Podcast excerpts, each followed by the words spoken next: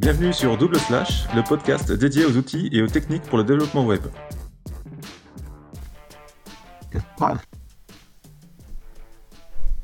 Bonjour à toutes et à tous, bienvenue sur ce nouvel épisode de Double Slash, épisode de news pour octobre 2023. Euh, donc, euh, comme tous les mois, on fait notre petit épisode de news avec toutes les news qu'on va passer par-ci par-là. Euh, bah, comme d'habitude, on est avec Alex. Salut Alex. Salut Patrick, salut tout le monde. Euh, ça va bien en ce moment? Beaucoup de boulot. beaucoup de boulot. non, c'est plutôt un, bon problème. Après, on, garde quand même le rythme sur, euh, sur l'actualité euh, parce que de toute façon, sur la planète web, bah, ça s'arrête jamais. il y a je, pense même qu'il y a tellement d'infos qu'il faut essayer de trouver ce, qui, ce qui revient de l'info ou du bruit parce qu'il y a aussi beaucoup, beaucoup de bruit. Et donc, euh, voilà. Euh, mais c'est super intéressant. Et donc, euh, on arrive à trouver un petit peu de temps pour garder le podcast à jour et de faire, on va dire, notre veille techno et de la partager bah, sur Double Slash. Ouais, carrément. carrément, ouais. Bah, en plus, on a beaucoup de news parce que, effectivement, début de semaine, on a Enfin, il n'y en avait pas trop. Et puis, on a travaillé dessus. il y a un de news. et, je rappelle quand même, c'est pas des, c'est des news qu'on va passer euh, sur Twitter, un peu partout, machin, tout ça. C'est pas des news qu'on va chercher dans d'autres euh, médias, euh, YouTube, tout ça. Donc, vous ne retrouverez pas les mêmes news ici qu'ailleurs. c'est, made in double slash. Et puis, on va aussi, on va commencer dès le début, comme ça c'est fait. On va remercier notre nouveau sponsor, qui est Eric. Voilà, qui est nouveau sponsor sur GitHub Sponsor. Euh, donc, rappel, euh, bah, vous pouvez nous sponsoriser, nous aider en tout cas avec la somme que vous voulez pour nous soutenir. Euh, et ce serait pas mal parce qu'on a bientôt la licence à renouveler pour notre pour tous les logiciels. Pour tous les logiciels. Mais en tout cas, un grand merci à Eric. Un mm. grand merci. Et puis, si jamais, ça serait cool aussi de nous mettre un petit commentaire sur Google Apple Podcast, des choses comme ça, pour nous faire remonter un petit peu dans les classements. C'est toujours sympa de pouvoir faire découvrir le podcast à d'autres personnes. Donc voilà. Vous remercie d'avance, évidemment. Un grand merci à tout le monde. On attaque. On commence par, euh, on, commence par euh, State of Brothers. C'est devenu une, un peu une un thème qu'on retrouve tout le temps. Euh, maintenant, chacun fait un petit peu son état des lieux. Alors, ça a commencé avec State of JS, CSS. Et là, en fait, on parle des browsers qui, qui, évoluent. Ouais. en fait, c'est une, une, conf. Ouais, il y a eu cette conf là. Alors, je sais pas si elle avait eu lieu les autres années. c'est une conférence qui était en, en ligne, 100% en ligne. Il n'y a pas beaucoup de speakers, il y en a 5-6. Et chacun a fait un petit, une petite euh, vidéo avec la compte. Donc tout est dispo sur le site là, c'est super cool. Et euh, c'est 20-30 minutes, c'est pas très long les, à chaque fois les vidéos.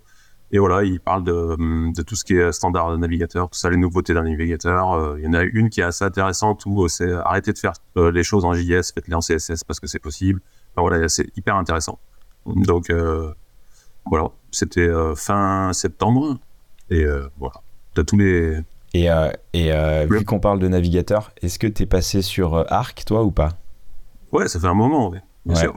Et est-ce que tu as testé la, la, nouvelle fonction dite Max de chez, de chez Arc? Max? Non, ça, j'ai pas testé encore. En, fait, c'est, c'est, ils vont automatiquement faire une lecture au survol ah d'un lien, ils vont en fait euh, précharger une petite carte, ce qui te permet en fait d'avoir une sorte de preview.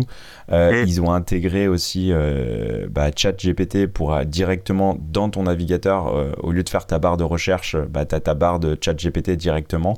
Voilà, ils vont renommer tes, tes, tes fichiers. par exemple, si tu as des des noms en fait en UID qui sont impossibles à lire. En fait, il va analyser le fichier et il va te mettre le titre. Donc en fait, il va renommer les fichiers que tu télécharges. Voilà, parfois c'est un petit peu plus, euh, plus malin. Mais euh, ouais. moi j'ai mis longtemps à l'utiliser et maintenant je l'utilise au quotidien et j'avoue c'est pas mal. Il est top, hein, il est top. Euh, super browser, puis ils ont corrigé pas mal de... au début, ils prenaient beaucoup de mémoire, tout ça, là ils ont vraiment corrigé tout ça. Euh, ouais, petit à petit, ils implémentent des nouvelles choses et c'est souvent des. Enfin, j'ai remarqué qu'ils, ils font des rapports euh, via des newsletters. C'est des demandes en fait utilisateurs. En fait, ils, voilà, ils implémentent des choses euh, qui sont demandées et tout ça. Donc, il y a vraiment une écoute. Non, le, le browser est top. Hein. Franchement, il n'y a rien à dire. Génial. Petite digression directe. C'est clair. ça commence bien.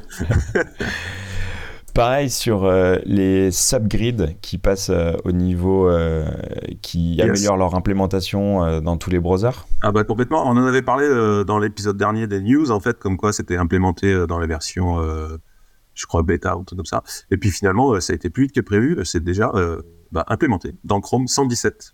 Donc dans Safari et dans Firefox. En fait, toutes les dernières versions, c'est dispo. Donc facile. Top. Bah ouais, c'est, euh, ça devient tellement rapide qu'on n'arrive plus à suivre. Donc euh, voilà. Voilà. Donc euh, pour rappel, ce grid, c'est, ça vous permet de gérer dans une grille.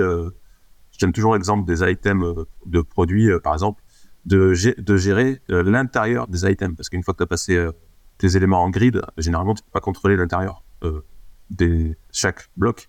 Et là, tu peux en fait avec des subgrids. Donc voilà, on peut aligner les textes et les images, tout ça. On peut faire des trucs beaucoup plus stylés Parfait. Euh, dans la même chose, dans la même veine que le State of JS euh, browser CSS, on a la même chose en HTML. Euh, ouais, ça c'est. Mais je crois que c'était, c'est une nouveauté. Je crois que ça n'existait pas avant, il me semble. Ah ok. ouais, il me semble. Après, peut-être je dis une erreur, mais je, c'est la première fois que je le vois passer en fait ce State of HTML. et c'est une survey, un sondage, comme le reste, mais en fait, ce qui est super intéressant, bah, non seulement c'est intéressant d'y répondre pour avoir un, un, état global du niveau des développeurs, tout ça, puisqu'en fait, ils te demandent si tu, euh, en fonction des features ou des éléments HTML, tout ça, si tu les connais, si tu as déjà utilisé, si tu les réutiliseras, etc. Donc c'est déjà intéressant de savoir euh, le niveau global des développeurs, où il en est.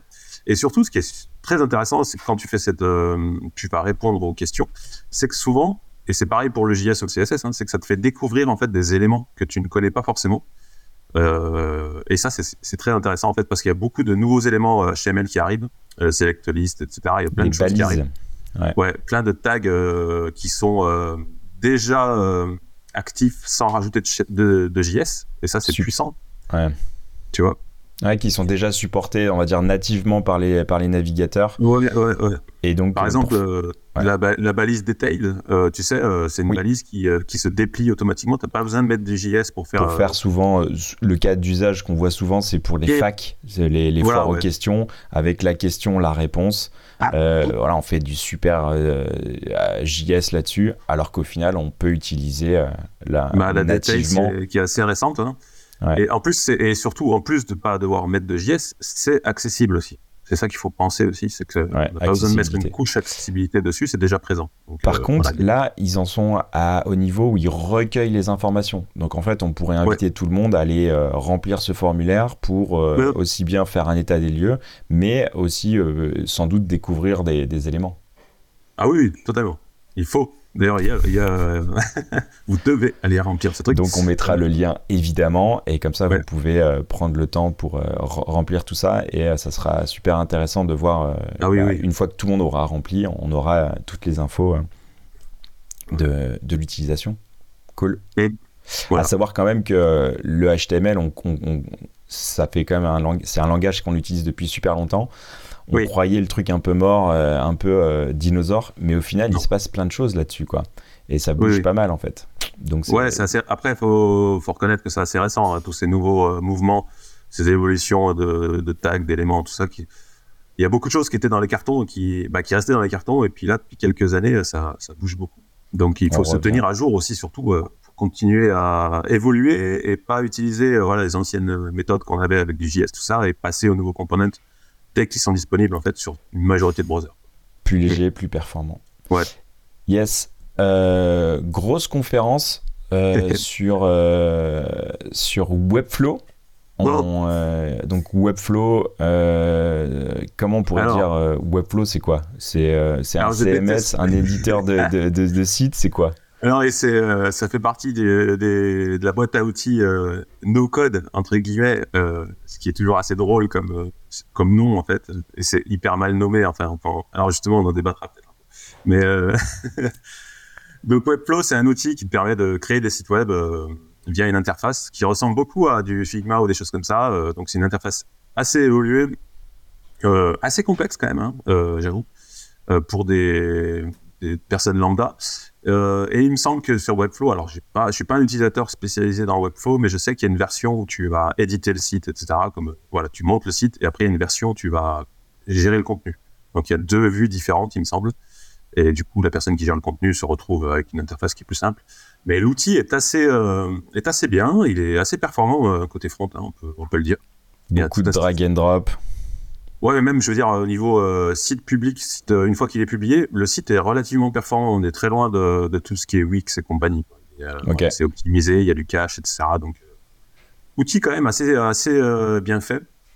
Et donc, ils ont fait une conférence, là, dernièrement, alors, euh, j'avais pas suivi, hein, c'était, c'est toi qui as mis le lien, et je me suis dit, bon, allez, je vais me taper la vidéo.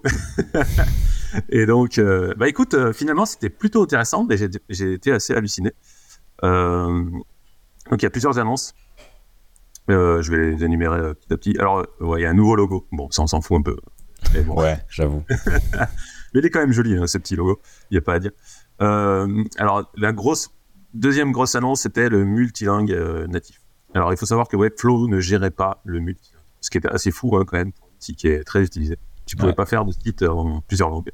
Donc, il y avait des techniques, des hacks où les gens ils faisaient des duplicates de sites, etc. Donc, euh, pas Et là, maintenant, ça bascule en, natif. Ouais, ça devient en natif. Donc, c'est de suite dispo pour euh, tout ce qui est agence et partenaires. Et après, ce sera dans un mois, je crois, disponible pour tout le monde. Mais tu pourras faire des sites facilement en multilingue, tout ça. Donc, euh, ça, c'est pas mal. Grosse annonce déjà, grosse évolution. Ça, c'est bien. Euh, et ensuite, il y a pas mal de choses en fait qui concernent plus les gens techniques, les développeurs, les designers, tout ça. Donc, il y a, euh, ils ont rajouté un système de variables. Fait, donc maintenant, tu as tout un, design token en quelque sorte. En fait, donc tu as une vue où tu as des variables euh, primary, des trucs comme ça. Tu as les couleurs, les tailles de texte et tout ça. Et, c'est représenté par des. Voilà, on y revient encore. C'est représenté par des variables que tu vas réutiliser dans ton interface. voilà. Et du coup, tu vas homogénéiser bah, les, tous les styles, tout ça, et tu pourras changer la couleur en une seule fois en changeant la couleur des variables. Ouais, et ah. ça, ça, pour le coup, c'était vraiment un problème sur tous les outils, en fait, tiens, on va dire drag and drop, euh, tout ça. C'est qu'en fait, mm. quand tu fais une mise à jour, bah, il faut que ça fasse ta mise à jour partout, quoi. Et tu étais obligé de le faire à la main à chaque fois. Et donc, c'était hyper chronophage. Et euh, dev, euh, on va dire, les, devs qui avaient l'habitude d'utiliser du, code et pas ces outils-là étaient super frustrés parce qu'ils disent non mais vas-y il faut qu'on se le fasse tout à la main euh, un par un c'est on, pète des câbles quoi. Et donc ouais, euh, là la, la, limite et on va dire la, la frontière entre euh, ces outils dits no code et le dev est en train de se réduire totalement exactement c'est ce que c'est ouais carrément. Et attends c'est pas fini. Ah, ok Donc ça, c'était déjà pas mal parce que du coup, euh, bah, voilà, tu peux gérer un peu plus euh, correctement tes, tes, tes, styles, tout ça, sans faire du, de la répétition à outrance. Voilà. Mhm. Ensuite, ils ont rajouté la possibilité de, alors, tu vois, de pouvoir mettre des, des custom properties euh, pour le CSS. Donc voilà. Donc en mhm. plus de ce qui est disponible dans les dans les tools, tu pourras rajouter du CSS à la mano. Alors c'est bien fait parce que il y a de l'autocomplétion, tout ça, donc c'est plutôt bien fait. Donc sur des éléments, voilà, tu peux mettre du CSS personnalisé. Ok, pas mal. Donc ça veut dire encore du code, hein, t'as vu Eh oui. Eh oui. Euh, après, ils ont un système de components. Euh, donc voilà, ça, ça, marche par des blocs, tu, tu, glisses ton component, tout ça. Donc là, ils ont rajouté les slots dans les components. Et là, on passe dans Ouais, ça te dit quelque chose de vue, tout ça. Mais non, c'est pas, c'est pas vraiment pareil, mais c'est presque pareil. Euh, en fait, c'est Inception. C'est-à-dire que maintenant, désormais, tu pourras faire des blocs dans des blocs. Enfin, des components dans des donc un component, d'avoir un enfant component style formulaire, tout ça. Ouais. et toujours pareil. Donc tu vois, ils optimisent. Euh, là, les trois choses qu'on a données déjà, c'est optimisation euh, de, pour éviter la répétition des choses, tout ça, de eh ben dupliquer les choses. Parce qu'avant, c'était vraiment du bricolage. Il fallait dupliquer les choses. Avais, voilà. Donc ça, c'est pas mal. Ensuite, ils ont un système. Ils ont optimisé et, et amélioré euh, l'importation avec Figma. Mm Voilà. Alors déjà, c'est marrant parce que quand tu passes de Figma à Webflow, tu as, quasiment l'impression d'être sur le même outil presque. C'est parce que l'interface ressemble beaucoup, tout ça. Ouais, après, c'est toujours un peu la même chose, mais ouais, ouais, je comprends. Donc c'est pas mal, tu peux importer facilement euh, les maquettes, tout ça, et en plus, tout ce qui est variable que tu auras généré dans Figma sont importés dans Webflow. Eh oui. Et voilà. eh oui. Donc là, tu vois, ça commence à être pas mal hein, quand même. J'avoue que ça m'a un petit peu bluffé. Quoi. Et ensuite, pour finir, euh, c'est ce que j'étais en train de regarder juste avant le podcast là. Euh, ils ont un Webflow CLI, une ligne de commande qui permet, en fait, tu vas développer des components React dans ton VS Code. Tac, Là, il donnait l'exemple d'une carte géolocalisée, tout ça, machin. Tu vas la publier via la CLI et tu vas la retrouver dans ton Webflow sous forme de component. Et voilà. ok. Donc en fait, effectivement, on, on voit que finalement l'outil no code a besoin de code. ouais, bien sûr, mais, mais euh, de, toute façon, les, les, demandes clients sont de plus en plus précises et, euh, et, en fait, les, le, le, on va dire les outils drag and drop pour des, la construction de sites comme ça, euh, sur des demandes très limitées, ça passe, c'est très bien. Par contre, dès qu'on veut atteindre un niveau de, de, de customisation, ah, ils sont obligés de pousser et euh, enfin de pousser l'outil. Et qui dit pousser l'outil bah de venir impliquer euh, du code et une technicité que les que les développeurs peuvent apporter. Et, euh, et tout le tout le challenge en, tout cas de, de ces boîtes c'est justement essayer de réduire cette, cette friction pour que les développeurs puissent s'y retrouver et que les designers qui font des sites s'y retrouvent aussi ah, c'est un projet ambitieux. Hein. C'est un projet ambitieux. Euh, bah, clairement, là, on voit que euh, sur le Webflow, on dit souvent que c'est un outil pour les designers qui veulent pas coder. et c'est souvent ça, hein, on va dire. Mais là, je, avec toutes ces annonces-là, j'ai vraiment euh, l'impression qu'ils répondent à des demandes d'agences, en fait.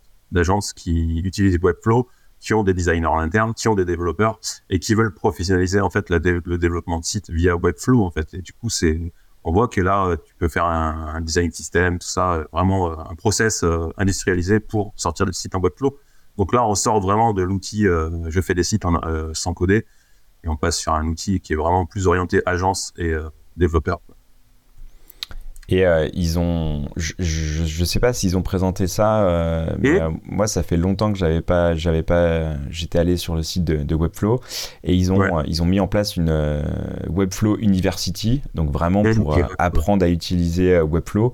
Je trouve ça bah, super malin quoi, parce que tu, tu viens apprendre aux gens à utiliser ton outil et euh, ils vont euh, évidemment euh, derrière ils vont ils vont l'utiliser quoi.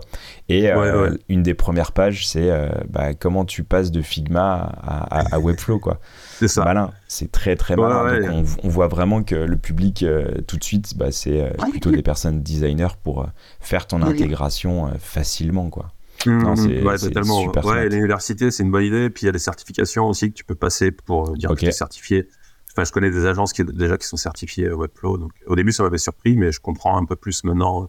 Bah, finalement, tu vois, j'ai bien fait de regarder cette vidéo. C'était intéressant et euh, puis c'est bien en fait. C'est un outil, je pense, qui est pas mal. En tout cas, euh, il est vraiment, euh, enfin, tout ce qui est design, doc, etc. c'est vraiment très poussé. Après, attention, c'est payant. voilà, il y a un certain prix à chaque fois pour sortir des sites. Et puis à, chaque aussi fonctionnalité, parce qu'ils ont un, système de CMS aussi. Voilà, tu as, ton site par mois, tu as ton site avec le CMS, et euh, voilà, c'est une tarification qui est. Et voilà, ils ont un business model derrière. Euh, donc, euh, ouais, bien sûr. Voilà. Qu'est-ce que t'en penses, toi de tout ça? Moi, je pense que c'est très bien. Et tu vois, on, on, veut toujours opposer no code, full code je pense que en fait on va vers une sorte de fusion des deux euh, et euh, il y a peut-être des designers euh, qui vont monter en compétence sur des parties de dev. Il y a peut-être des devs qui vont passer un petit peu plus sur le côté esthétique et esthétisme et machin.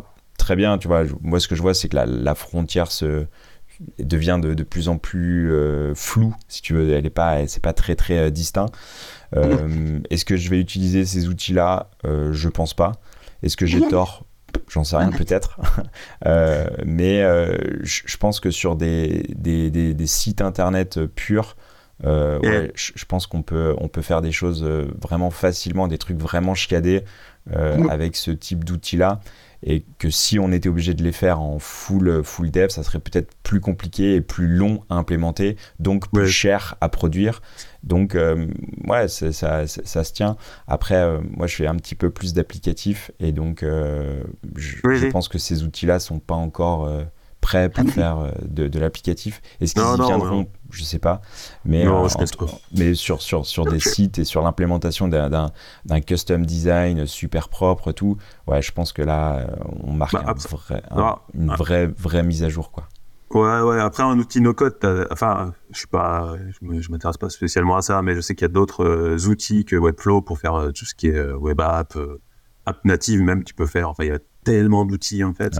Mais après, euh, là, clairement, sur Webflow, la, courbe d'apprentissage est pas est quand même un peu raide au début. Je pense c'est pas c'est vraiment pas un outil destiné à des euh, à des personnes lambda qui vont créer un site euh, voilà sans coder. Il y a d'autres outils pour ça plus faciles. Mais je pense que c'est quand même Enfin, nos auditeurs là, essayez peut-être de vous y intéresser un petit peu parce qu'il il y a potentiellement des choses intéressantes et peut-être du travail aussi parce que à un moment donné, il y aura des développeurs rechercher pour faire certaines, certaines choses spécifiques. Donc c'est bien de, aussi de Moi, je pense surtout, tu vois, à des, à des développeurs juniors qui en, qui en fait euh, connaissent le CSS, connaissent le HTML, euh, ils, voilà, ils ont des notions de, de dev, ils, savent faire du dev, ils peuvent pas faire, ils ont pas un niveau monstrueux. Par contre, avec cet outil-là, ils peuvent euh, faire des sites chiadés et s'ils ont besoin de rentrer dans le dev pour faire, ok, mise à jour de variables, de machin, ils savent le faire quoi.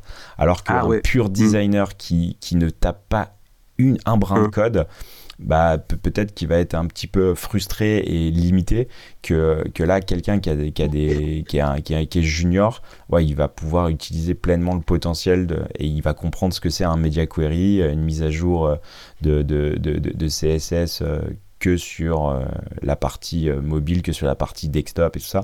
Et donc, ça peut être super intéressant, carrément. Mmh. Carrément. Alors, j'ai complètement oublié un truc dans cette annonce de Webflow. Là. euh, et en plus, c'est une des plus grosses annonces du truc. c'est euh, l'intégration de, de, de, Spline, Spline, en fait. Alors, euh, je sais pas si tu connais cet outil. Non. C'est un outil qui est. Alors, ça, ça c'est le site, c'est spline.design. Ok. Spline.design. Et en fait, c'est un outil online faire des éléments 3D. Euh, ok. C'est ça, Spline. Et en fait, c'est un outil totalement euh, donc en euh, navigateur où tu veux des éléments 3D collaboratifs. Ça, c'est hyper poussé l'interface. Donc, tu peux faire de la 3D très poussé avec ça. Et en fait, ils, ils, ont annoncé dans Webflow à totalement intégrer l'outil Spline dans l'interface. En fait, donc tu développes ton outil 3D dans Spline et ensuite tu l'intègres et c'est et en fait tu, tu peux gérer euh, les mouvements, la caméra, etc. Donc c'est vraiment très poussé. Excellent. Et c'est gratuit en plus. Ouais, la première, enfin toujours, ça commence à être gratuit. Donc on enchaîne sur euh, Signal. En fait, euh, Signal c'est alors pour ceux qui connaissent pas Signal, en fait c'est un système de réactivité en fait qui est implémenté petit à petit dans plein de frameworks. on a vu Angular l'implémenter. Alors à la base ça vient de SolidJS. Et on a vu Preact, on a vu Angular l'implémenter. Là, maintenant, c'est Elite qui annonce l'implémenter. Euh, Signal, en fait, euh, c'est très très proche de ce qu'on peut. Il y en a qui vont crier un petit peu, mais euh, ça ressemble beaucoup à ce qu'on a dans Vue, en fait, en réactivité.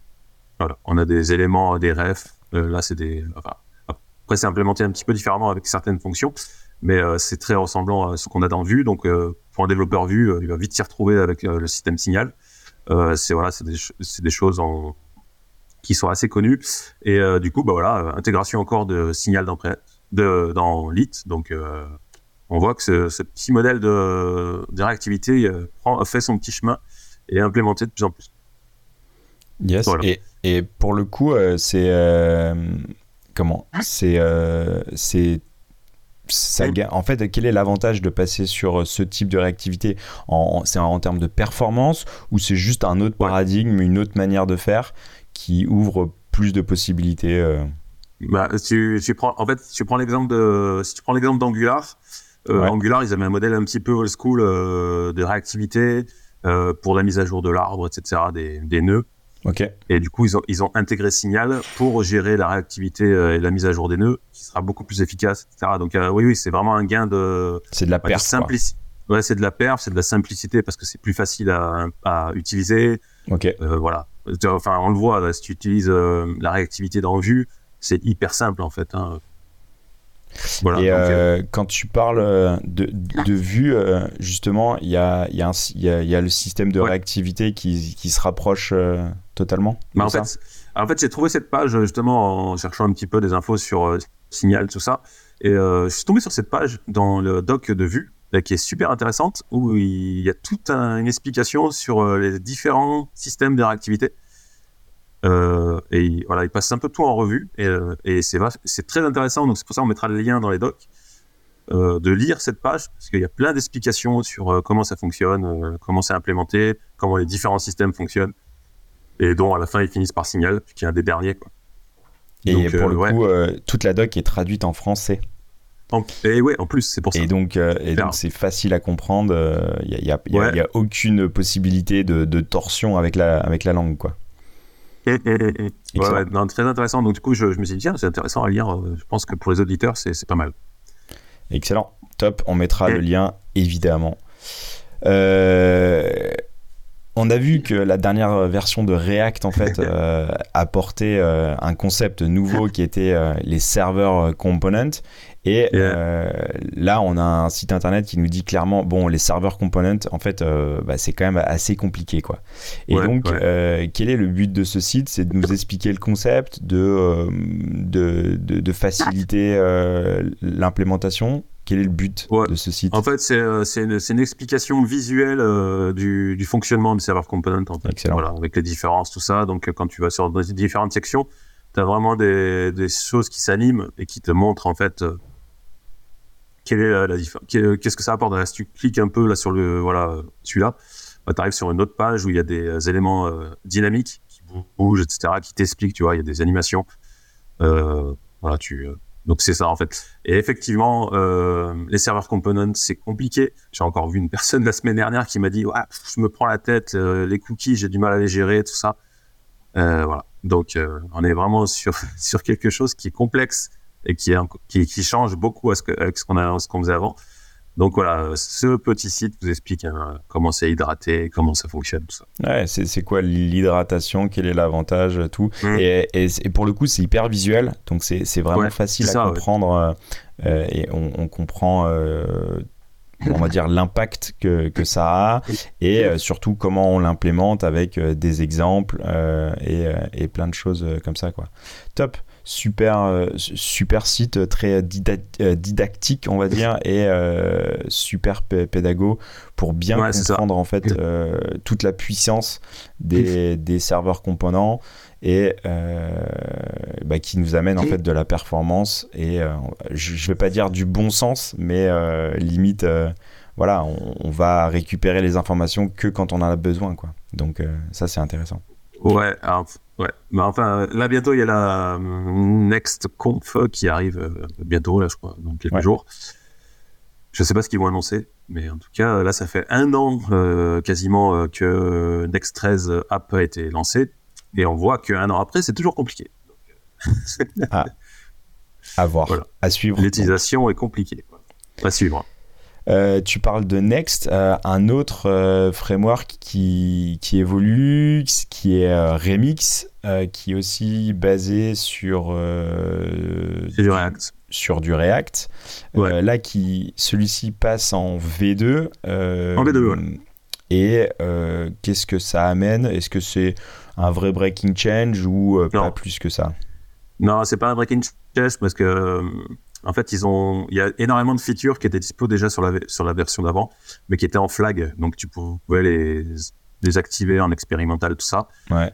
Du coup, pour les personnes qui ont implémenté tranquillement euh, les différentes features, bah, tu passes à la V2 et tu enlèves les flags et ça marche. Donc, dans l'ensemble, c'est pas, il n'y a pas de révolution de breaking change. Par contre, euh, Remix marche très très bien et euh, très bon exemple, voilà, de système qui fonctionne très bien, qui utilise les fondamentaux euh, de tout ce qui est euh, cache, euh, browser, etc. Hyper bien pensé. Enfin, voilà. D'ailleurs, qui a fait que Next s'est un petit peu inspiré des choses qui étaient implémentées dans Remix. Ok. Excellent. Remix qui avait été racheté par Shopify. Donc du coup. ah, je savais pas ça. Ok. Ouais, ouais, ouais, ouais, ouais. Remix avait été repris par Shopify. Voilà. Et du coup, c'est une bonne nouvelle. Hein. Bon, ça fait un petit moment, non, ça fait plus d'un an, mais c'est une bonne nouvelle parce que du coup, tu as une vraie boîte derrière qui, qui gère le truc. On sait que c'est soutenu, donc du coup, Ouais, en termes d'implémentation, tu, tu, sais que c'est pas trois mecs euh, dans leur garage qui ont codé un framework qui, est, euh, qui, qui, ont bah, réussi à faire un, au début. un gros buzz. ouais, bah voilà. Ouais, ils étaient deux, deux, deux, excellents, deux des quasiment meilleurs euh, en React, tout ça. Et voilà. Et en fait, après, ils ont. Ce qui fait qu'en fait, Shopify, ils l'utilisent beaucoup. En fait, hein. maintenant, ils l'ont intégré avec tout ce qui est hydrogène, tout ça, machin, leur framework maison. Donc euh, ouais, Remix, c'est un très très bon outil qui implémente des, des fonctionnalités très poussées, très avancées et qui est euh, vraiment performant de base en fait. Euh, le, tout ce qui est style, tout ça est géré par par page, etc. Donc il n'y a pas de style qui est chargé pour rien, tout ça. très très bon truc. Hein. Je vous encourage vraiment à, à tester et à l'utiliser. Cool. On parle de, de e-commerce avec Front Commerce qui. Eh ben en fait, Front Commerce, c'est quoi? C'est quoi? C'est le back-end euh, pour faire du e-commerce avec Remix? C'est quoi exactement? C'est plutôt rien à non, alors euh, déjà, déjà, ce qui est bien, c'est que c'est français. Donc c'est développé par des Français. Ok, on commence par là. Ouais, ça fait un petit moment que ça existe, un hein, Front de commerce. Donc là, ils sortent la version 3 et qui, qui en fait, qui, euh, qui, qui part avec la version de Remix V2 en fait. Tu vois, comme ils ont sorti. en fait, c'est basé sur Remix. Et donc, comme la V2 est sortie, bah, ils sortent la V3. Et en fait, c'est un système front qui permet de faire un e-commerce euh, connecté à tout ce qui est euh, Magento. Euh, ils ont BigCommerce, Magento, ils ont deux trois euh, euh, plateformes qui sont prises en charge.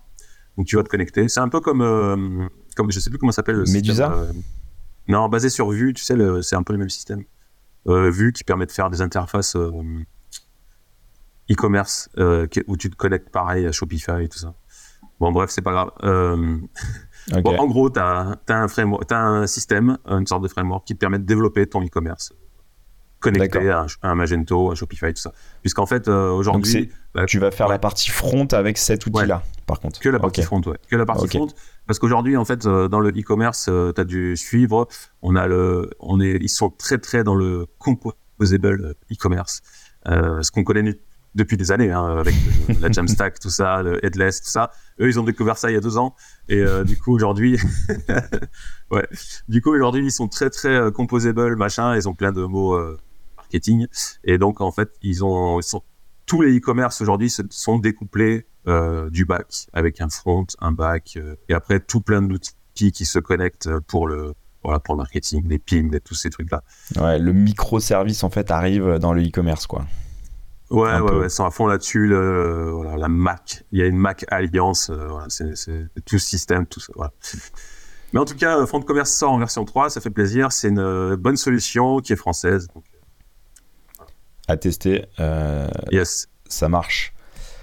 Pareil, dans les confs, il y avait la conf de Ruby on Rails où on avait fait un épisode avec Guillaume qui était où on avait parlé justement de de, toutes ces boring tech, euh, enfin qui est à, tort en fait appelé euh, boring tech parce que bah, c'est des technologies qui sont en, place depuis très longtemps et qui ont une approche très euh, monolithique et tout ça. Néanmoins, le, framework continue à, évoluer et à venir intégrer toutes ces nouvelles technologies. Et bah, ils ont fait leur conférence annuelle. évidemment, c'était présenté par la figure emblématique de, de Ruby on Rails qui est, euh, qui est DHH, qui est aussi vénéré que AI, on va dire. Euh, il a autant de haters que de, que de fans. Euh, donc, donc voilà. Après, on va. On, J'avoue ne pas avoir vu la, la, la, conférence, mais en tout cas, pour tous ceux qui font du Ruby on Rails, euh, mm, je, mm. pense que c'est quand même euh, un, moment assez important parce que voilà, ça vient écrire un peu les, les, tendances euh, de l'évolution du, du, du, framework. Même si ils intègrent un système de, de solid cache qui vient remplacer Redis, mais mm. voilà, ils, viennent internaliser plein de choses et c'est quand même c'est quand même ouais ils ont plein de nouveautés après moi je suis pas je suis pas spécialiste de Ruby on Rails mais Ouais, t'as Solid Cache, j'ai vu qu'il y avait Using Multiple Database, euh, enfin, il y a plein de choses nouvelles. Et puis il y a aussi euh, Hotwire, en fait, Hotwire, le système qui est... faut quand même dire que malgré tout, cet écosystème fait des, enfin, sort des nouveaux concepts hyper intéressants qui sont repris derrière chez Laravel ou des choses comme ça. Et ouais. Je dis pas que la, ouais, Laravel ne fait aussi des choses eux-mêmes, mais il y a Hotwire, StimulyJS, tout ça, c'est voilà, c'est des choses qui sont sorties sur Ruby on Rails et qui sont été reprises. Exactement, c'est eux. Et, et, après, ça, ça a découlé, ça, on va dire, ça a ruisselé sur, sur tout le reste. Et, donc, euh, c'est quand même des, des, des, conférences qui sont pas anodines et, euh, et qui, qui, mine de rien, en fait, euh, oh, apportent des, vraiment des choses à tout l'écosystème web global, quoi. Ouais, tout à fait, tout à fait. Et, et, donc, euh, par contre, ils, sont, ils ont une autre approche. Ils ont une, ils ont une autre approche moins, moins marketing, euh, un peu à la Apple, à la Next, à tout ça, où ils viennent euh, bombarder d'infos. eux, ils font leur truc, ils ship. Enfin voilà, c'est une autre approche de, de, de, la techno qui peut-être est moins tendance. Mais néanmoins, forcé de constater que le résultat, bah il ça marche, là quoi. Et ouais, et ouais, et ouais. C'est clair. Et, donc, euh, donc euh, non, ils, ont une approche qui est, très très très intéressante. Donc même pour ceux qui sont qui font pas du Ruby on Rails, euh, de regarder ce qu'eux font, il y a grande chance que ça arrive en fait sur votre framework d'ici pas longtemps. Complètement. Donc il y aura le lien de la vidéo si vous voulez voir la vidéo d'intro de DHH. Ouais. Là, après c'est une heure de conf. bon. Ouais, ça se. Mais. Regarde. Hein. Mais ça se fait quoi. Ça se fait. Yes. Euh, euh, j'ai oublié euh, de parler de. mais c'est pas grave, on va, on va parler de Orbstack tout de suite. Ouais. Orbstack, c'est un. On avait déjà parlé. Ouais, c'est un substitut de Docker qui nous permet en fait, exactement, qui nous permet en fait de remplacer Docker et pour le coup c'est c'est vraiment substitut euh, total quoi. C'est-à-dire euh, moi qui avais une utilisation Docker de très très très faible, c'est-à-dire euh, je balance mes images, voilà, je vais avoir mon Redis, je vais avoir deux trois microservices informations. Là ça va c'est beaucoup plus rapide à l'usage. Et avant, ils étaient en version, on va dire, un peu bêta. là, ils passent en version 1, donc c'est beaucoup plus solide et c'est surtout beaucoup plus rapide. Et surtout beaucoup plus cher ah ouais? Ah, j'ai pas fait gaffe. Ouais, c'était ça l'annonce. ah, la grosse annonce, c'est euh, en, termes de tarot, il passe, euh, il passe sur un bah, truc en fait, monstrueux. Euh, alors, il force pas la main. Alors, ce qui est cool, c'est qu'il force pas la main. ouais, en fait, la V1 a, été annoncée par email, tout ça, avec un, article de blog, et, et ça s'est accompagné par un. bah, maintenant, c'est payant, les gars. ce qui est normal, parce que l'outil marche. Franchement, super bien. Moi, j'ai halluciné en fait sur mon, Mac. C'est très rapide. Mais mais c'est surtout les ressources. Ça a diminué le nombre de ressources utilisées pour Docker. Ça, mais hallucinant. Et euh, ouais, du coup, il y a une version euh, free toujours qui, est euh, utilisation personnelle. Et par contre, si tu l'utilises professionnellement, bah logiquement, il faudrait payer 8 dollars par mois pour l'utiliser. Alors, ils forcent pas la main. Hein. Tu peux continuer à l'utiliser parce que bah, comment ils vont vérifier que tu l'utilises pour toi ou pour l'entreprise? Mais après, c'est toujours bien de soutenir ce genre de projet parce que franchement, l'outil est, top. Quoi. Ouais, et, et, et, pour le coup, euh, maintenant, tu peux aussi mettre tes pods ah, ah. euh, de Kubernetes et tout ça. Tu peux même balancer des, des, des machines virtuelles, des, des VM. Donc, euh, ça commence. Enfin, c'est pas uniquement un substitut à Docker. Ils sont passés à un autre niveau. et donc, c'est quand même super, super intéressant. par contre, est-ce que c'est que sur Mac ou. Euh, c'est ce que j'étais en train de me demander parce que j'ai l'impression que, sur Mac. J'ai l'impression que c'est que sur Mac. Hein. Euh, donc, euh, je, une container Linux machine. Ouais. Donc c'est que sur Mac. Donc tous ceux qui sont sur sur Windows ou bah, sur. Ouais, mais qui développe sur Windows, sérieux? Ah, il y en a, il y en a. Là, il y a les mecs qui viennent de sauter de leur chaise. Exactement. Ton bébé, qu'est-ce qu'il est? Il y, a, il y, a des mecs qui vont te taper, euh, Patrick, si tu sors. Euh. Non, non, mais même s'ils ont amélioré. Windows, j'avoue qu'ils ont amélioré. Il y a, maintenant, tu as, un système qui fait euh, du Linux, tout ça. C'est beaucoup, beaucoup amélioré. Mais passer sur les Linux ou Mac, c'en est Bon, après, c'est vrai que souvent, il y en a qui n'ont pas le choix, c'est l'ordi de la boîte, tout ça. On n'a pas le choix, c'est imposer Windows. Donc. Mais en tout cas, si vous êtes sur Mac et vous utilisez Docker, testez ça. Vous allez voir en termes de rapidité, de, de croquage de ressources, c'est hallucinant. Ouais, mais grave. Vraiment, vraiment hallucinant. Allez, on met un petit peu de, légèreté avec euh, GSAP qui a refait euh, son, son, site internet. Et euh, lors de notre. Je crois que c'était quand C'était quand C'était l'été dernier, on avait fait une série sur les animations. Donc on avait parlé de, de, de, GSAP. Donc GSAP, pour ceux qui ne connaissent pas, c'est une librairie JavaScript qui permet en fait de faire des animations. qui a longtemps on va dire, euh, qui a longtemps été toute seule euh, pour faire ça, euh, on va dire, de manière vraiment super précise, avec un niveau de granulométrie assez, assez poussé. Et évidemment, on lui a tiré dans les pattes quand on s'est penché, un peu sur la performance. Et c'est là où est venu, et, on va dire, fleurir toutes les les secondes euh, librairies de JavaScript pour gérer des animations qui étaient beaucoup plus légères et faciles. Néanmoins, on peut pas nier que GSAP ah, est, là depuis le départ et donc c'était euh, c'est un pionnier et euh, pour un site qui se disait enfin qui vante la librairie d'animation, ils avaient un ah, site un petit peu ringard, faut le dire. un peu dégueu. ouais, un, peu old school, quoi. Un peu super old school. Et ça reflétait pas trop euh, ce qu'ils vendaient, quoi. ouais, voilà, ils vendaient de l'animation, ils avaient un truc euh, à l'ancienne, quoi. Euh, mais en même temps, il y avait un historique derrière qui, voilà, il y avait, vraiment toute une legacy. Et là, en fait, ils ont tout refait leur, leur, site. et donc, la doc est super bien faite, super facile à implémenter et ils ont vraiment bien structuré les infos pour voilà une sorte de, de, de template.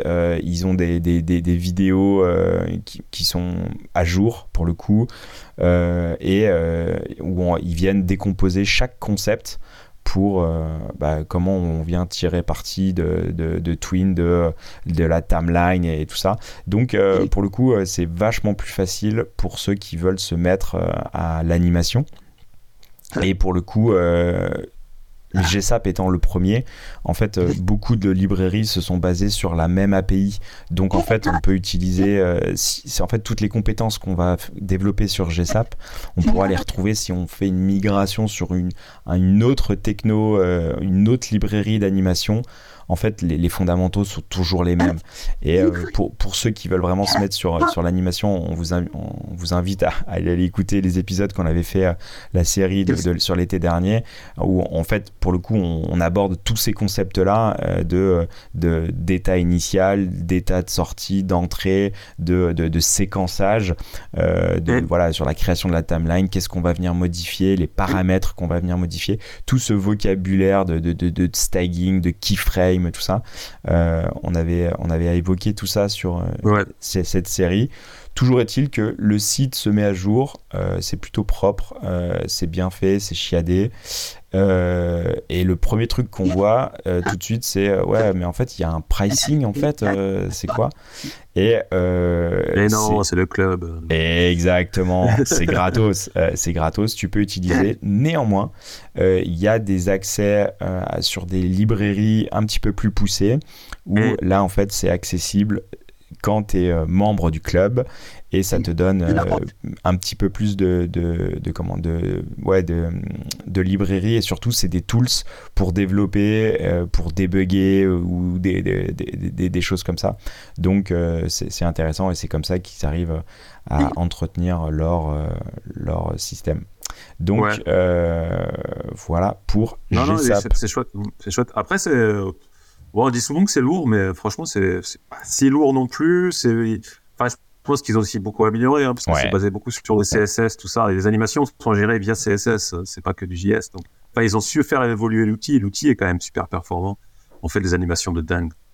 Ouais, on, fait des trucs super, super poussés, c'est vraiment euh, chiadé. Moi, je me rappelle à, l'époque, j'avais fait mes transitions de page sur Next euh, pour, euh, pour, pour une appli sur mobile qui était en Next. Et les transitions de page étaient faites avec GSAP. Et ouais, on faisait des trucs vraiment super stylés. Et ça fait tout de suite le, petit effet waouh, quoi. Donc, c'est vraiment intéressant. Donc, je reviens sur les. Ah, on avait fait quatre épisodes. Il y avait sur Loti la librairie JS. On avait 3JS avec Bruno Simon, quand même. Bruno Simon. Ah eh S'il y a un épisode à écouter, c'est celui-là, Bruno Simon, le, meilleur hein, en 3D, tout ça. Sur, euh, sur la 3D dans le navigateur. On avait fait une animation avec les CSS uniquement, et on a fait l'animation web avec JavaScript, donc euh, où on parlait justement de JZap. Il y a quatre épisodes de l'année dernière en été. Vous les retrouvez, c'est 42, 43, 44, 45. Allez les écouter. Évidemment. Évidemment. Euh, petite, euh, on bascule sur euh, de, de, l'hébergement. On, avait présenté Railway comme une, une alternative à, à, Heroku quand Heroku avait changé son, son, son pricing, était devenu payant. Tout, tout le monde s'était insurgé. Euh, bon, euh, au final, il euh, y a plein de nouveaux acteurs qui ont profité de ça, très bien. Et un des acteurs, c'était Railway, qui offre une possibilité en fait de déployer son application en mode pass. Donc, j'ai mon applicatif sur mon, sur mon ordinateur, je fais un, un Railway deploy, ça vient automatiquement déployer et ça fait tout tout seul. Ils ont aussi un système de template où on peut en fait en trois clics venir monter une application, un Redis euh, une DB ou et euh, surtout l'association de euh, euh, d'un Next avec une DB, d'un Ruby on Rails et la DB et toutes les connexions sont déjà faites. Donc on mhm. retrouve un petit peu ça. Et ils ont fait une, semaine de, de, lancement. Voilà, c'est un peu la technique marketing qui est utilisée maintenant par toutes les boîtes tech. Au lieu de faire un event, ils font une semaine d'event avec une thématique tout, tout, tous les jours qui viennent présenter. Et en fait, euh, là, ils passent au, niveau euh, supérieur. Ce qui est intéressant, c'est qu'ils viennent en fait euh, régionaliser leur, leurs applications. C'est-à-dire qu'on peut en fait avoir une application en Europe, en une aux, États-Unis. Donc voilà pour des boîtes un peu plus internationales. Mais il y a aussi cette notion de, de réplica. On peut avoir plusieurs réplicas. donc pour faire des, des, des mises à l'échelle. Euh, super, euh, super intéressant. Ils viennent aussi utiliser euh, de plus en plus de DB et ils augmentent aussi les, les, les, possibilités de, de, de, la, des DB avec du scale-up et du scale-down et surtout ils viennent intégrer en fait toutes les nouvelles DB, enfin 10 nouvelles DB. je pense à l'extension PG Vector qui en fait pour, on, en avait parlé dans un épisode précédent, pour en fait euh, enregistrer euh, les, données vectorielles d'un du d'un objet qui sont passés dans un système de, de OpenAI pour, voilà, pour faire des, embeddings. Ça, on pouvait pas le faire. Soit on utilisait une, une DB qui était euh, dédiée, donc Chroma pour le coup, euh, ou on utilise notre, notre, notre instance Postgre avec l'extension euh, PG Vector, donc qui viennent intégrer là-dedans. Pareil sur du ClickHouse qui est beaucoup utilisé pour faire de l'analytics et euh, Dragonfly qui est un substitut en ah. fait de, euh, de Redis euh, et qui est assez, assez, qui est qui se vante en fait d'être plus rapide que, que, que, On en avait parlé aussi de ça. Ouais, ouais exactement. Épisode spécial DB. Exactement. Et euh, donc on repart sur de l'horizontal scaling, c'est-à-dire que ok, on voit qu'il y a une montée en charge. Euh, bah en fait, euh, avant il fallait qu'on provisionne nous-mêmes nos machines. Là en fait, on va une sorte, on a un auto scale, et c'est-à-dire ok, on va paralléliser le, le nombre d'instances pour justement en fait euh, optimiser le, le, trafic et euh, pour si pour X raison on a une machine qui pète voilà ça va automatiquement faire le, le, le travail pour nous quoi donc c'est des fonctionnalités qui sont quand même assez euh, intéressantes ouais, de trucs, hein. ouais. carrément. Et alors, change set, je me rappelle plus du tout ce que c'est. J'ai pas préparé mon épisode. C'est pas bien. Et, euh, et euh, en fait, euh, en termes de, de, workflow aussi, on va avoir une, une, lecture des logs beaucoup plus poussée pour en fait analyser l'intégralité des, de, de, de, nos machines.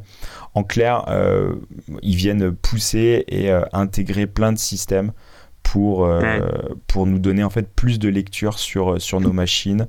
Et donc, c'est beaucoup plus euh, ouais, c'est vachement intéressant. Et ça vient en fait c'est à la fois soit ils viennent intégrer des, des, nouvelles fonctionnalités soit ils viennent brancher des systèmes qui font déjà ça. Je pense par exemple à Doppler qui en fait euh, nous permet de gérer euh, tous les, les, credentials et les secrets donc toutes les variables d'environnement.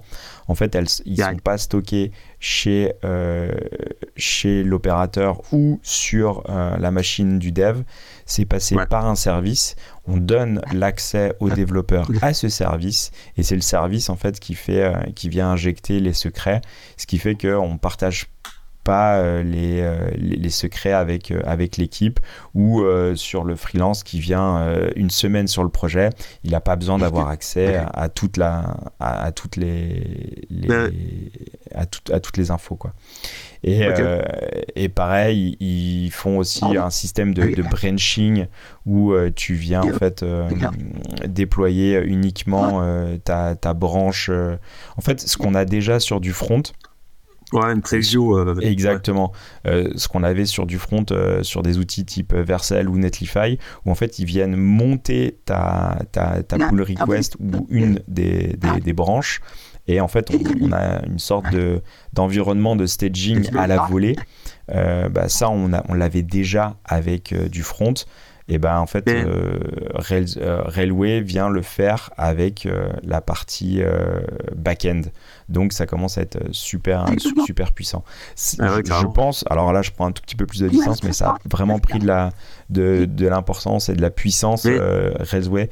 Et c'est super intéressant pour ceux qui veulent faire du pass voilà qui veulent pas gérer leur machine euh, et euh, on va dire, on, clique le bouton auto scale et, ça fait quand même beaucoup de choses quoi, les... tout, tout seul. C'est quoi les tarifs? Alors en fait les, les, les tarifs vont être euh, totalement pour le coup moi je trouve ça équitable. C'est c'est tu payes à la consommation. Donc en fait tu, tu, payes ta conso et après ils ont un, ils ont un système de plus tu as de développeurs qui ont accès à ta machine ah, des plus, sites, tu, plus, plus tu vas payer. Ouais, voilà. Ça, En fait, c'est à, l'utilisation. À savoir que ça, peut, ça peut scaler up, ça peut scaler down selon le, le, prix que, que tu as mis. Quoi. Donc, euh, ouais, c'est quand même. Euh, moi, je trouve ça équitable. Quoi. Parce que euh, la plupart du temps, moi, j'ai des petits sites avec des petits clients. bah, ça, ça, ça, va scale down taquet, quoi. Donc, pas de ressources bah, tu vas payer 2 euh, dollars ta machine. Et en fait, au moment où la personne va venir, bah, ça va mettre de la ressource. Et donc là, tu vas payer plus cher. Et euh, quand euh, elle est en mode hibernation ou zéro consommation de machine, et bah, tu payes pas ou très peu cher. Quoi. Donc c'est, moi, je trouve ça intéressant. Et sont, je sais pas si c'est indiqué, mais sont basés sur quoi? Sur AWS ou Je sais pas ce qui tourne derrière. Je, suis dans la, je, ça, je peux pas te dire. Euh, ils ont leur serveur. Ça m'étonnerait qu'ils aient leur serveur. oui, je, comme Ils, ont, euh, ils ont déployé les régions, c'est pour ça que je me dis tiens. Ouais, après, il y a d'autres hein, que doivent sans doute euh, se mettre sur, sur, le, sur le truc, ouais. Je, je, pense aussi. Ok. Ah bah cool. À suivre. Alors, c'est une bonne solution à tester et à suivre. Exactement. Euh, on parle de DB un peu, quoi. Eh ouais, un peu de DB. Euh. non, euh, justement, sur, sur, sur l'épisode de, de, DB, on avait parlé de Suril DB, qui était en fait un peu la solution qui, qui, venait tout regrouper, qui était encore en bêta à l'époque. Là, maintenant, ils ont sorti lors d'une conférence. Qu'on trouvait très ambitieuse à l'époque. Ouais, on trouve. ça reste quand même super ambitieux. et en fait, c'est un mix. Pour, leur pour ceux qui n'ont pas écouté l'épisode, vous pouvez soit l'écouter. Euh, mais en tout cas, le, paradigme de CyrilDB, c'est euh, la fusion du SQL et du NoSQL, du clé-valeur, du graph, euh, tout ça mélangé. et en fait, on n'a plus besoin de faire des joins et tout ça. C'est la, la, base de données qui va faire. Ils viennent aussi intégrer des API natives c'est-à-dire que, ok, tu veux faire du REST, tu veux faire du GraphQL, tu veux faire du, du WebSocket. En fait, euh, la DB euh, te, te, donne directement accès. Tu vas coder euh, ton système d'authentification directement à l'intérieur de ta DB. tu veux mettre des live queries, donc pour des personnes qui, qui viennent faire du, du WebSocket ou ah. des, des, des, pardon, des souscriptions en, en, en, GraphQL. Là, en fait, de manière native, ils ont intégré ça. et ouais, c'est très alors sur le papier, c'est très très très très très puissant.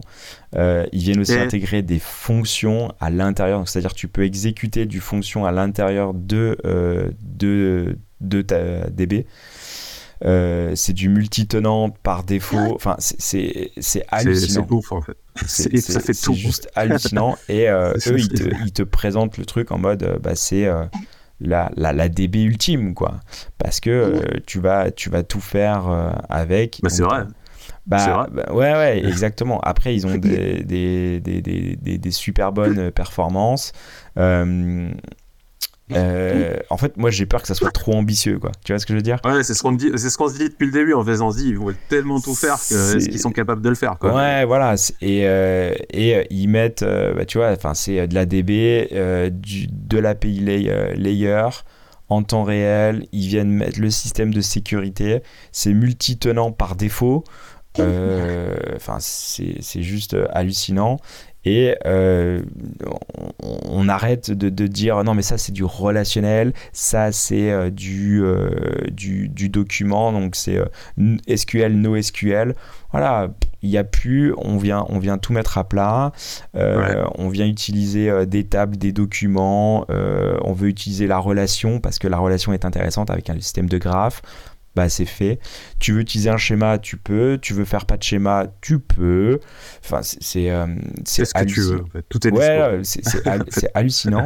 Et euh, pareil, ils ont ils ont géré aussi euh, toute la toutes les, les, les, réplicas en fait pour que si tu as différents nodes en fait si tu as une archi totalement distribuée et eh ben en fait ça réplicate automatiquement enfin c'est hallucinant c'est, enfin, moi, je suis vraiment bluffé par, par ce truc. Euh, donc c'est, quand même euh, c'est quand même pas mal. C'est clair, il faudrait qu'on faudrait qu'on explore un peu plus et éventuellement faire des vidéos là-dessus parce que exactement. Ouais, moi je suis, je suis vraiment bluffé par par ce truc. Euh, j'ai, vraiment envie de tester pour voir où, est la où est la limite quoi. Parce qu'on dit ouais, tu veux faire un clé valeur, bah tu fais un clé valeur terminé et tout. Alors, ouais, tu fais, c'est, impressionnant.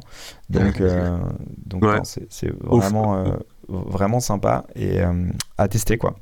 À voir. De, toute façon, on, y reviendra et euh, on en parlera. On suit, ouais, on va suivre. Euh, pareil, dans le même délire de la DB, alors on avait parlé de Turso déjà sur, une, sur, une, sur un épisode, en fait, qui, est, qui ont pris, on va dire, SQLite et qui, ont, qui sont venus un petit peu l'évoluer pour ah, le mettre en fait euh, sur euh, le Edge. Et donc, euh, en fait, venir développer tout un système là-dessus. Et donc, c'est c'est en fait, c'est un tweet que j'ai vu passer dans la semaine. Où le mec de Turkso, en fait, dit que donc libSQL, là, c'est la version open source de SQLite. Enfin, c'est un truc, c'est une fork, en fait, qu'ils ont créé, eux, Turkso, ça il explique en fait que elle vient, elle a plus de, de stars que MySQL, euh, que SQLite d'origine en fait. Excellent. la version euh, forkée open source est plus populaire que la version d'origine. C'est bon. C'est pour ça que j'avais mis ce lien en fait parce que du coup tu te dis waouh ouais mais Turso c'est euh, c'est pas mal. Hein. Ben, finalement on se rend compte que SQLite euh, c'est euh, SQLite c'est ça répond à beaucoup de problèmes. Enfin, ça peut répondre à beaucoup de, sites web en fait. C'est pas besoin d'avoir des trucs plus compliqués que ça en fait, la plupart du temps. Et c'est pas mal. Et, et moi, je pense que tu vois, SQLite est complètement sous-estimé. Ah, mais complètement. mais complètement sous-estimé. Euh, tu vois, la, la, majorité euh, des, des, des, sites. Euh, tu vois, type blog, WordPress, machin, on pourrait les substituer avec une DB en, en eh ben, SQLite ça serait bien, bien, bien, bien plus léger et euh, bien plus intéressant, quoi. Eh ben, sais-tu que depuis très, très peu de temps, euh, WordPress prend en charge SQLite. Et, euh, en fait, en fait pour la petite histoire, il y a un mec qui avait euh, ouvert un ticket il y a, je crois qu'il a peut-être 10 ans ou un truc comme ça, comme quoi il demandait de prendre en charge SQLite. Et puis ça n'avait pas été fait. Et puis depuis un an, je crois, ou un an et demi, d'un coup, ça a été intégré. Donc là, c'est encore en version bêta, mais tu peux déjà utiliser ton WordPress avec SQLite. Et, et du coup, je n'ai pas testé avec Turso, mais ça se trouve, ça marche. Et imagine, tu peux avoir. Et, et pour le coup. SQLite en Edge. Et ouais, et pour le coup, Turso, euh, qui ont des, un plan gratuit euh, très, très, très, très, très, généreux, quoi. Parce que, euh, pourquoi ils peuvent se permettre ça? Parce que SQLite, c'est des fichiers. Bah, c'est light. ouais, déjà, un, c'est light, mais en fait, c'est des fichiers. Donc, stocker des fichiers, ça coûte beaucoup, beaucoup, beaucoup moins cher qu'une instance de DB, quoi. Donc, en termes de ressources, tout ça, c'est beaucoup plus intéressant. Donc, c'est pour ça qu'ils ont un, un, pricing aussi agressif, quoi. Voilà. Alors, après, il faut quand même rappeler que SQLite, il n'y a pas toutes les fonctionnalités de non, il y a pas SQL. voilà. Ça, mais pour, comme on dit, pour beaucoup de sites, en fait, ça, ça peut suffire largement. Très, très largement. Yes, euh, ça marche. On bascule sur autre chose. Euh, ah oui, on avait parlé euh, de de nu. nu Alors, on va rentrer dans. Euh, mais de toute façon, ça fait déjà pas mal de temps qu'on le dit, sur ah. l'espèce de, de, JS fatigue qu'on peut avoir, euh, où on, en a. On essaye de virer tout le hein, Elle est en train de diminuer quand même petit à petit. On a, les outils se simplifient, euh, se standardisent, etc. Donc on voit quand même, il y a tout un. Une évolution qui se fait et en fait ouais ce, ce new tools là c'est alors je connaissais pas Stock Emilien, mais j'ai regardé un petit peu en détail. Euh, ils se disent l'écosystème anti, euh, ouais, j'ai marqué écosystème anti JavaScript fatigue. en gros, c'est ce qu'ils disent en fait. Euh, leur intro, c'est euh, la JavaScript fatigue, il y en a marre d'avoir plein d'outils dans tous les sens, machin, tout ça. Et eux, en fait, ce qu'ils ont sorti, en fait, c'est un écosystème qui te permet de regrouper tout ça dans un seul outil et qui fait tout. Alors là, par exemple, Nue.js qui remplace, qui est une alternative à React Vue ou Svelte. Ils ont Nue.css, euh, qui est une alternative à Tailwind, SAS, etc. Null UI, qui est une alternative à Headless UI.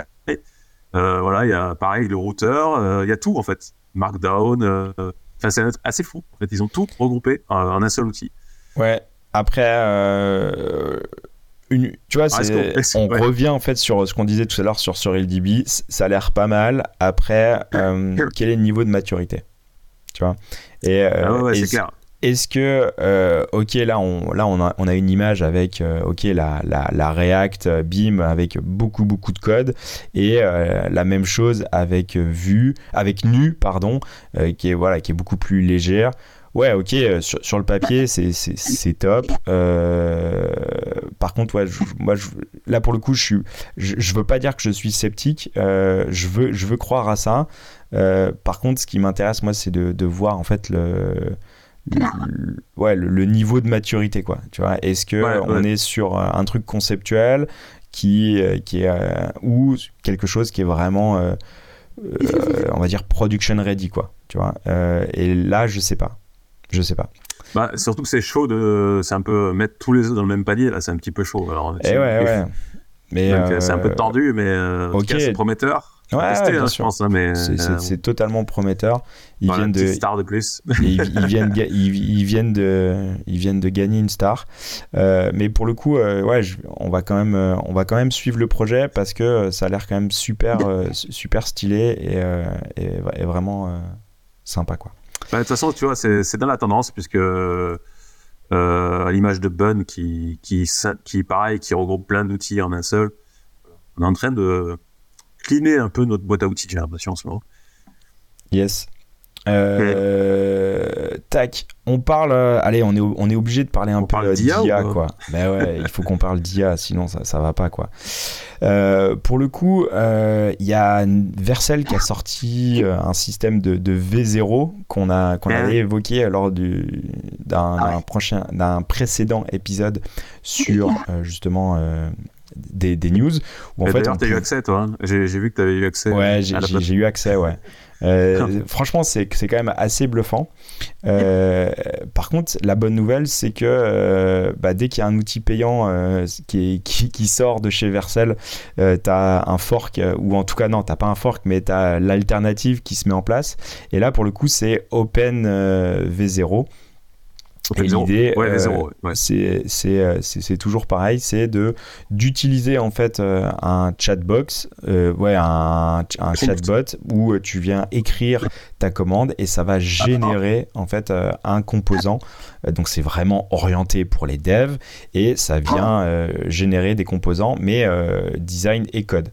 Euh, est-ce que c'est implémenté direct euh, en copy-paste non. Par contre, ça fait quand même une grosse partie du boulot, quoi.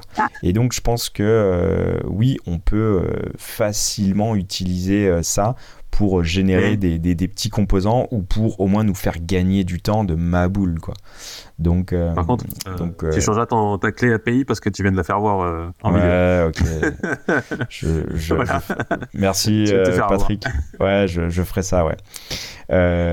Mais pour le coup, pour le coup, c'est quand même, c'est quand même pas mal à, à, tester. Et en plus, il y a une version open, open de ce système-là. Ça peut être super intéressant. Ouais, ouais, c'est intéressant de toute façon de bah, il y a des vidéos en dessous euh, dans le Redmi, je crois, qui te montrent un petit peu le système, comment il fonctionne. Euh, c'est équivalent à ce qu'on a chez Vercel en fait. Hein. Tu tapes ce que tu veux et te génère du code. Et Par contre, euh, là, c'est utilisé sur, sur ta bécane. Quoi. Donc en fait, tu, tu, tu, tu, tu, clones le, le repo, tu, tu le lances sur ton ordinateur et tu utilises en fait, si tu veux, ton instance locale pour générer, pour générer ton, tes, tes, tes, ouais tes, tes, composants. Quoi. Donc, euh, tu n'es pas obligé d'utiliser un système. Euh, ouais, et il prend en charge, j'ai vu un petit peu plus haut la React, Vue, euh, Svelte.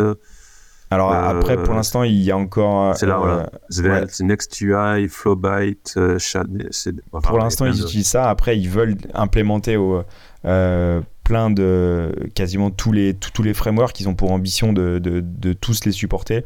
Et, euh, tu viens d'écrire, ok, moi je veux un, je veux un euh, chat CN là, euh, avec du React, et je veux telle librairie d'icônes, et brrr, il va générer avec plusieurs itérations. Donc c'est à, tester, en tout cas à faire, à faire évoluer, je pense, peut être super intéressant.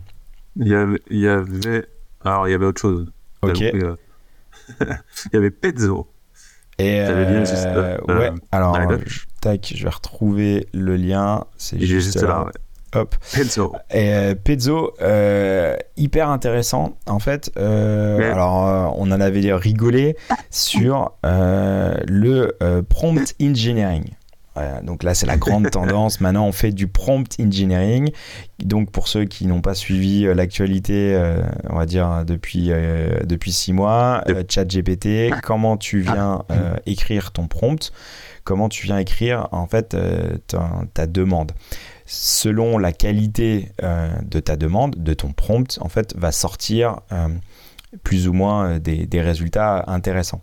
Et là, en fait, euh, ce, qui, ce, que, ce que fait euh, Pezzo, c'est ça vient extraire en fait euh, toute cette partie de, de prompt et tu peux, en fait, tu viens versionner tes prompts tu viens, on, va, on, va, on, va, on va faire ça en live, et tu viens écrire tes, tes, prompts, tu les versionnes, et en fait, dans ton applicatif, au lieu euh, d'écrire alors euh, en dur ton, ton, ton, ton, prompt, en fait, tu vas faire un appel à Pezzo.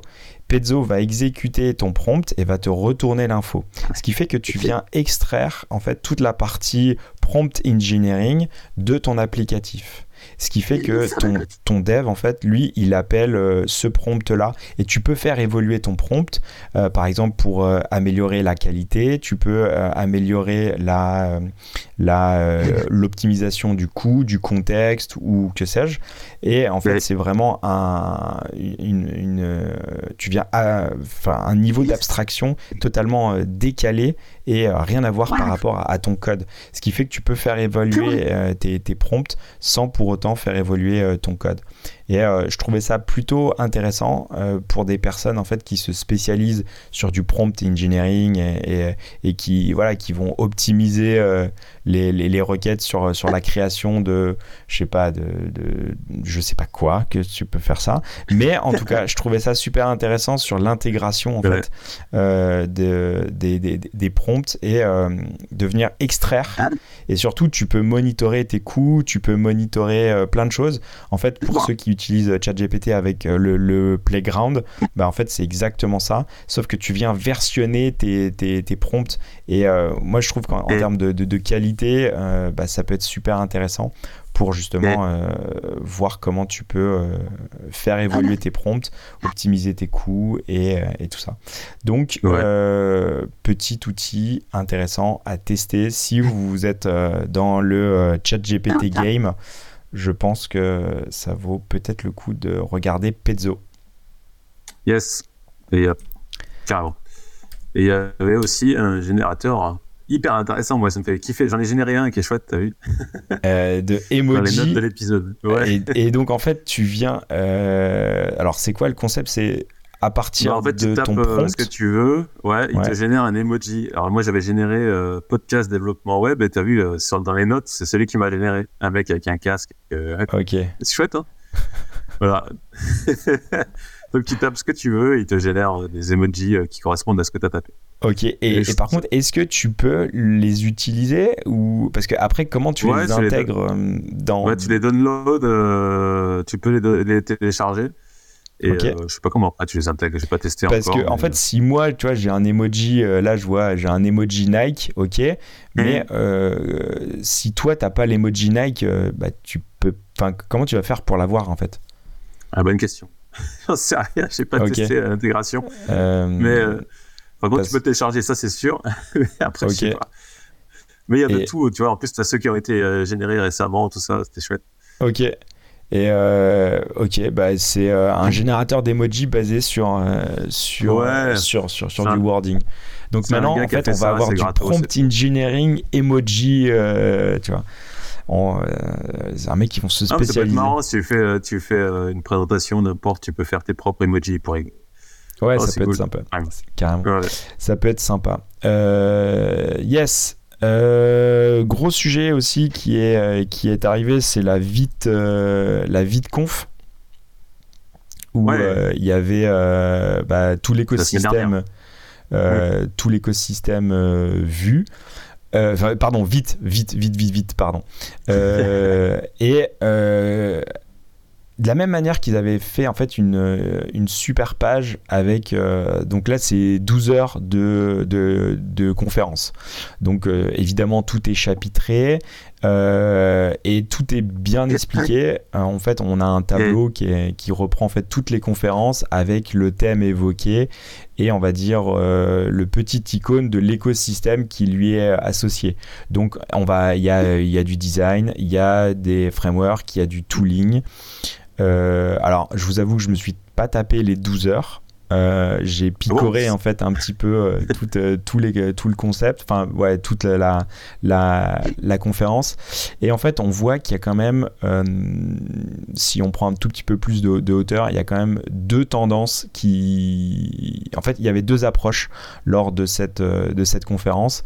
Il y a, on va dire, le niveau 1 des, des devs, c'est-à-dire, on va dire, premier cercle, parce que niveau 1, niveau 2, ça fait très condescendant. On va dire premier cercle de devs c'est-à-dire comment on utilise euh, ces outils, donc euh, comment on utilise euh, Vite, comment on utilise Rollup, comment on utilise StackBlitz, voilà, ou des technos type Solid ou ou je, pense à Play, Playwright ou, des choses comme ça. donc c'est comment on utilise. Donc il y avait un retour d'expérience, donc un niveau très accessible euh, et il y avait un autre niveau de, de, conférence qui était plutôt là pour le deuxième cercle de, de devs, qui sont en fait les devs qui viennent écrire et développer des outils pour le premier cercle, pour les gens qui euh, utilisent et qui créent des, des applications. Donc euh, plus sur la partie tooling en fait, parce que bah, ViteConf, ça parle de Vite et Vite en fait c'est avant tout un outil, c'est un bundler pour les devs. Donc, il est implémenté dans, partout. Donc, c'est un outil de tooling. Donc ils ont abordé euh, tout le, concept de, de, de, de, tooling et on voit il y a des confs qui sont hyper hyper hyper techniques. Euh, donc il y a vraiment deux niveaux quoi. Donc euh, ouais si, si vous voulez regarder ça c'est super intéressant. Par contre gardez bien en tête qu'il y a, il y a vraiment deux niveaux de, de, de conférences. Ça va sur des concept hyper, hyper, hyper euh, pointu, donc très, très, très, très technique. Euh, et à l'inverse, euh, des, conférences qui sont hyper légères, qui sont des retours d'expérience ou des comment utiliser ça, comment utiliser tel techno, tout. Donc, donc c'est, c'est, c'est, quand même pas mal. en fait, il y en a un peu pour tout le monde. Donc, donc voilà. Et il y a, y, a, une partie qui était il y a une partie qui était vraiment euh, sympa, qui était sur euh, Stack Blitz. Donc Stack mmh. Blitz, c'est euh, en fait, pour faire hyper court, c'est ton IDE dans ton navigateur. Et ils viennent vraiment casser toutes les barrières, dont une barrière pour recouper avec Webflow qu'on parlait tout à l'heure, où ils viennent en fait intégrer et diminuer en fait la, friction entre Figma et euh, du code. Et là, en fait, bah, c'est euh, Figma to Stack Blitz en, sur un plugin. Et, euh, donc, on, retrouve, on retrouve ça. Et tout l'écosystème, en fait, vient être chargé dans euh, dans ton navigateur. Et en fait, c'est grâce à Vite qu'ils arrivent en fait à, à, justement euh, pouvoir venir euh, lancer les applications à la fois front et back. Ça, ça c'est ouf parce que tu vas pouvoir en fait développer ton application Node.js sur ton navigateur. Enfin, dans ton navigateur. C'est grâce au conteneur qu'ils avaient implémenté Exactement. Il, y a plusieurs mois. Exactement. Qui permet de faire tourner du, du back dans StackBlitz. C'est pas mal. Donc, euh, donc ça, ça c'était. Euh, c'était euh, J'ai eu Storybook, Storybook aussi en un clic sur Stackbit, c'est ça? Exactement. En fait, ils viennent développer. en fait, le gros problème qu'ils ont sur Storybook, c'est que un designer ou euh, un dev qui veut modifier son, un, tout petit composant, ben en fait, il faut qu'il télécharge le projet, qu'il lance le projet, qu'il installe les packages et tout ça. Ah, c'est pas simple. Et, exactement. Et là, c'est pas simple. Et le, gros avantage qu'ils ont là, c'est que maintenant, ils, ont une intégration en one click. Ok, tu cliques, t'as tout qui s'ouvre ah ouais. Euh, tu es directement dans Storybook et tu peux modifier en fait, ton, ton, ton, composant euh, directement dans, euh, dans, dans StackBlitz. Ce qui t'évite en fait, ouais, tu as un gain de productivité qui est quand même très très significatif. Donc ça, ça c'était sympa, c'était vraiment sympa. Après, ils nous ont expliqué, il y avait tout l'écosystème de NX, donc pour des personnes qui font du, du monorepo, voilà, de ah. Euh, NX est un outil qui permet euh, de, euh, on va dire, de de fluidifier, de construire tous tes monorepos et d'architecturer tout ça. Tu as plein de services tout autour qui vont venir cacher tes builds et, voilà, pour optimiser vraiment tes, tes monorepos. Donc, tu avais une personne qui, qui venait expliquer ça. très intéressant aussi le, le la présentation en fait de Daniel Rowe qui est qui fait partie de l'équipe de Nuxt où en fait il vient expliquer euh, tous les concepts euh, derrière Nuxt pour justement en fait euh, comment tu peux utiliser tous les hooks et tous les, les outils que eux ils ont développés en interne pour euh, en fait euh, hacker en fait un petit peu ton ton Nuxt et pour pouvoir euh, pousser toute la ouais vraiment faire du custom. Et la philosophie derrière c'est vraiment en mode on ouvre. Après toi tu fais ce que tu veux quoi. Mais on te donne la, la possibilité d'utiliser en fait d'avoir un niveau de granulométrie hyper hyper hyper poussé. Super démo aussi de des, euh, de la vue euh, de la transition API. On, en avait mmh. déjà parlé, mais euh, c'était quand même assez, assez intéressant. Et, donc, il y a vraiment de tout sur cette conférence, des trucs hyper faciles, accessibles, et on va dire qui viennent démocratiser un concept. Voilà, je pense à, Quick aussi, où ils viennent euh, expliquer oh. quel est le paradigme de Quick, pourquoi en fait c'est beaucoup plus rapide, parce que le, paradigme qu'ils ont choisi en fait fait qu'ils n'ont pas à reconstruire tout l'arbre, ils ont inversé l'arbre de, de, de, de, mise à jour, et donc en fait c'est pour ça que c'est aussi rapide. Donc c'est des vidéos qui sont assez intéressantes, c'est assez digeste, voilà, ça fait entre 15 et 20 minutes max. Ouais, c'est assez court hein, dans l'ensemble. Je vois toutes les vidéos que tu passes depuis tout à l'heure, c'est 9, 10, 20, maxi c'est 20 minutes, donc euh, et, tu peux regarder Exactement. Et, et, pour le coup, euh, tu, tu, peux choisir que celle que tu veux et, et tu regardes et tu voilà. Euh, tu, tu, choisis vraiment. Donc assez intéressant. de toute façon, ça, ça reste à demeure.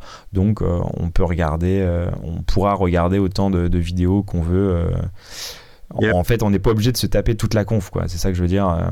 À savoir que c'est des vidéos qui sont en préenregistrées. C'est-à-dire chaque personne a en fait a envoyé sa, vidéo et euh, les, les, 12 heures ne sont que l'agrégation en fait de euh, toutes ces vidéos mis bout à bout.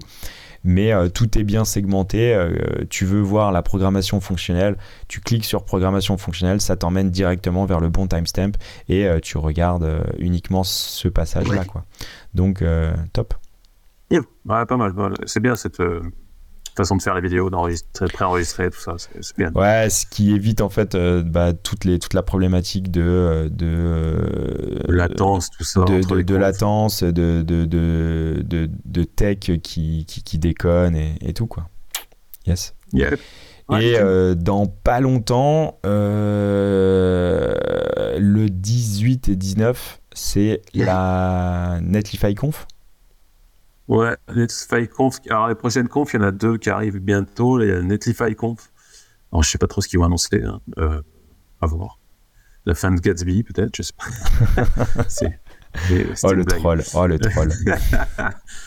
non, non, il y a sûrement des nouveautés, surtout, bah, surtout le, le hub là, qu'ils ont construit, qu'ils sont en train de construire, en tout cas, euh, qui permet de, de regrouper, d'agréger toutes les datas, enfin, voilà, ce qu'ils ont racheté euh, via Gatsby ils ont reconstruit chez Netlify. À mon avis, ce sera la plus grosse annonce, enfin le, sujet principal, certainement, mhm. système de hub. Donc il y a Netlify et puis euh, on a évidemment à ne pas oublier la Next JS Conf le 26 octobre. Donc c'est la fin du mois. Euh, pareil, à voir ce qu'ils vont annoncer. Euh, il y aura pas de grosses nouveautés, je pense, mais juste voilà, je pense des choses qui vont se voilà se valider, notamment Next. Voilà. Cool. Mm. Parfait. Bah écoute, euh, on a fait le tour euh, pour cette session euh, du mois d'octobre. on, de toute façon, on regardera les, conférences, on suit toujours l'actualité et puis on fera un petit topo sur le mois de novembre. Trop bien Yes, trop bien. Un grand merci Patrick, à très vite.